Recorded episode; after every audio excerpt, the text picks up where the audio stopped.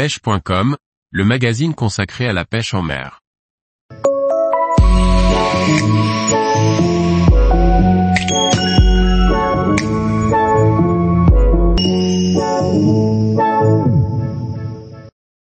Débutant, trois règles à connaître pour réussir à pêcher le bar. Par Olivier Lalouf.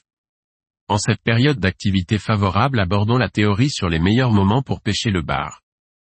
Il n'y a pas de vérité absolue, mais je vous livre mes observations sur plusieurs années à traquer ce poisson roi sur les côtes de Charente-Maritime. Certains points peuvent varier selon vos spots de pêche. Parlons, ici un peu des températures et surtout de la température de l'eau. Globalement, mes observations m'ont apporté deux indicateurs principaux. Le premier, c'est 15 degrés Celsius.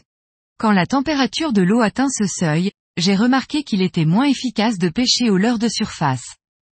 Le poisson évoluant un peu plus en profondeur sous la thermocline, il est un peu plus réticent à monter sur des leurres de surface.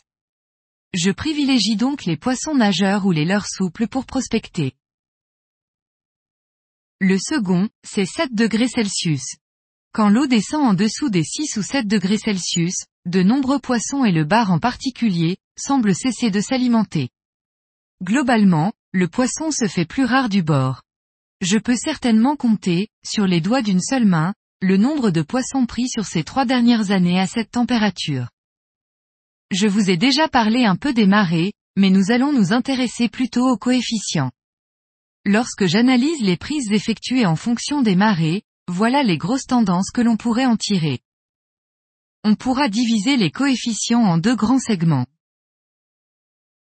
En dessous de 62 de coefficients, les mortes eaux sont rarement de bons moments pour la pêche du bar. La faiblesse des courants et le mouvement d'eau les rendent plus difficiles à traquer. Je privilégie ces petites marées pour la pêche opposée en surfcasting ou pour pêcher les céphalopodes.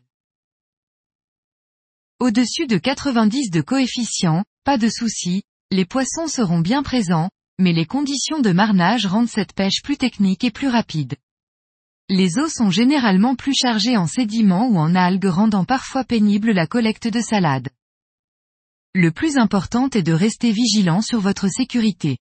Les niveaux des eaux sont plus grands, les vagues généralement plus fortes alors calculez bien vos douzièmes pour éviter de vous faire piéger.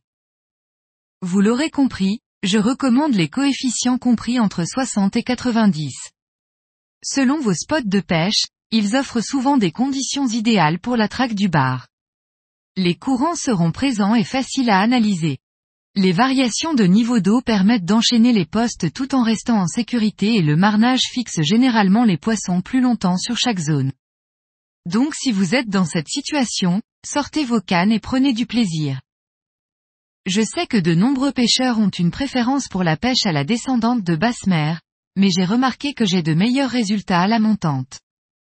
Je privilégie donc les deux ou trois dernières heures de montante et les deux heures suivant la pleine mer. Les niveaux d'eau étant au plus haut, nombreux sont mes postes qui offrent plus de possibilités aux poissons qui deviennent plus accessibles du bord. Si en plus ces moments concordent avec le lever du soleil ou bien le début de la tombée de la nuit, vous aurez donc les conditions optimales pour prendre le roi de la mer. Tous les jours, retrouvez l'actualité sur le site pêche.com. Et n'oubliez pas de laisser 5 étoiles sur votre plateforme de podcast.